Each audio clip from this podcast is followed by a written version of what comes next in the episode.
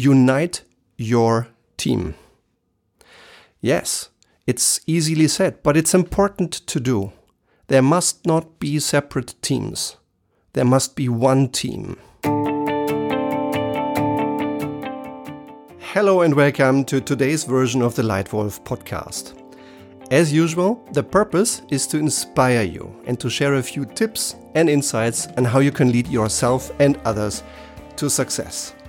My name is Stefan Hohmeister, and I'm glad you invest your time. You're back with the Lightwolf community today. Today's title is Unite Your Team. What every leader can learn from Hansi Flick and Bayern München. Why is this important to your success as a leader? in my experience in leading up to 12,000 people at one time, I think you have three essential mechanisms for yourself to succeed at leading self and others to success. You need a clear, convincing, strong strategy.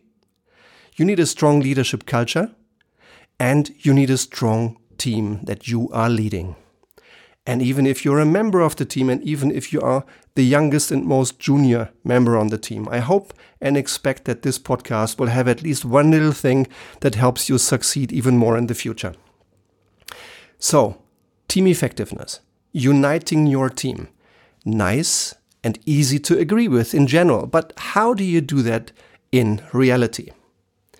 That's why I've picked the latest success of Bayern München as a stimulus to share this podcast with you. Because whether you are interested in football or not, and whether you like Bayern Munich or you keep your fingers crossed for another club, one thing in my view is indisputable. Bayern München is one of the most sustainably successful sports businesses in the world. But what makes Bayern München so successful? And what can you and every leader learn from it as a leader, as a manager, as a team leader, as a member of a business team? I refer to a couple of lessons shared recently in a German sports magazine that are completely consistent with what I'm perceiving. And I admit I'm a football freak. I love that sport. So, under Hansi Flick, who only became head coach of this team in November last year, so a bit more than seven, say eight months ago, this Bayern team has won 27 out of 30 games. They are the absolute undisputed German champions. They won the German Cup. And in its current form, I think the team at least has a chance and has the capabilities required, if things go well, to even win the Champions League. But how did Hansi Flick manage this now? What did he do? And what can others, what can leaders learn from the development of his team for the development of your own team? Here are my most important six lessons learned about team effectiveness under Hansi Flick. Number one, be responsive, approachable, and direct. Apparently, one of the secrets of Hansi Flick is exactly that. Whenever he meets someone, He's responsive, he's approachable, he opens, he opens up and truly listens and un- expresses understanding for his partner's position. And then he offers direct and honest feedback. Many players love him. Many players for a long time, even when he was the the co-trainer, the co-coach of the German national team, winning the World Cup title in 2014. Starting in Munich as a co-trainer again, many players actively turn to him for advice. And that's because of tip number one be responsive, approachable, and direct. Tip number two strengthen your leaders. It's just amazing to me to see how the same players that still played a mediocre game and far below their potential back in October last year suddenly seem to be completely different players. He has found a way to strengthen his leaders. The strongest example to me is um, Thomas Müller, a player who has been with the team for many more than 10 years and now leads in a completely different and more effective way. Yeah? So, what can you do to strengthen your leaders? Tip number three unite your team. Yes, it's easily said, but it's important to do. There must not be separate teams. There must be one team. And while there are many different individuals, and every team is made up of individuals who have been selected often for their individual skills and talents, one of the key roles of a team leader is to unite your team, including, for example, having what Hansi Flick calls team hygiene that works without him even being involved. I think back in February or March this year, there was a little bit more than just a dispute between two of those Bayern Munich players that ended with a black eye for one of them and press coverage in a way that no one would really like to have. But when confronted with this situation, Hansi Flick only responded, Look, thanks for asking. I trust that these two players know what to do. And probably even before this interview ended, both of them posted on social media, um, embracing each other, showing again a team and admitting their failure, admitting their mistake that the way they displayed is not in line with the way they want to display themselves. And I think they took responsibility. And all that happened without Hansi Flick even having to say anything. So, one way to unite your team is to expect, but also to allow team hygiene happening without you having to even actively intervene.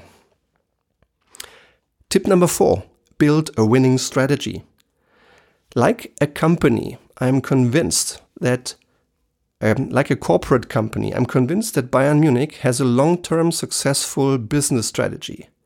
And on the team level, Hansi Flick has a successful couple of patterns and a match plan that is adjusted to, first of all, Bayern's own strengths, but probably also to an extent to the opposition's way of playing.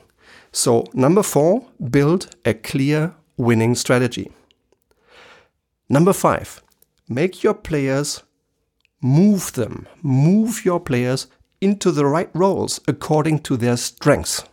Yeah? It's amazing to see how, for instance, a player whose name is Joshua Kimmich used to play on the defense on the right hand side for years. He's been with Munich now for more than five years. But now he has expressed an interest and also demonstrated skill to move up into a central midfield role where he can actively influence also the offensive part of the game. And it shows that he is even more impactful in that role. That's even more in line with his strengths. And that's what Hansi Flick did. He moved him into a new role, building on his strengths. That's tip number five. And number six, there is a foundation of performance. And that's the basics. Tip number six demand lasting excellence in the basics. In football, this means you need to be top fit. You need to know how to win duels, how to fight one on one, and how to win one on one. You need to have a self confident body language. Take responsibility on the field and off the field. Focus on success in every single second of the game. And play in a team oriented way. Only when you help your team, your team member look good, will you as an individual have a chance to look good as well. But in that order of priority, make the team shine. And then as a result of this, you can shine as an individual as well. So, tip number six demand lasting excellence in the basics. Now, that is why Hansi Flick, in my mind, currently represents a good role model of a successful team leader, a very successful Leitwolf. And here, let me quickly repeat the six things I think he does well to establish a high performing team. 1. Be responsive, approachable, and direct. 2. Strengthen your leaders. 3. Unite your team. 4. Build a clear winning strategy. 5. Move players into the right roles based on their strengths. And 6. Demand lasting excellence in the basics. So, how about you? No matter what role in the corporate world you're playing, whether you're a first time leader, a youngster in a team, a middle manager, or a CEO running a big corporation, no matter whether it's a small or a big company, very likely you're not working all alone. Very likely you are part of a business team.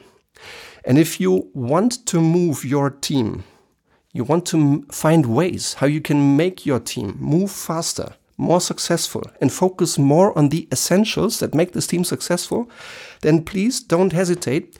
Come and ask. Send me an email to stefan.homeister at gmail.com and I will share all my experience from 30 years in business in three big corporations, in a few small companies, and now having worked with 70 different businesses of all sizes, and also from my own passion in sports. I'll share my key secrets, my knowledge that help you make your team a stronger team. If you'd like that dialogue, send me an email and off we go.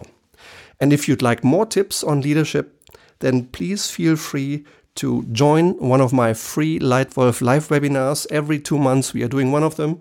And if you just like to continue receiving tips on leadership here in the Lightwolf podcast, then please feel to, free to subscribe to it. I would be very delighted if you took a minute to leave me a star rating on iTunes. And then every single week, there is a couple of new tips, more accurate, more recent, more young, more effective tips that do just one thing. They are meant to help you lead yourself and others to success. For today, I thank you for your attention. I wish you a great week and I look forward to next one next time. Thank you very much. Take care. Bye bye now. Stefan.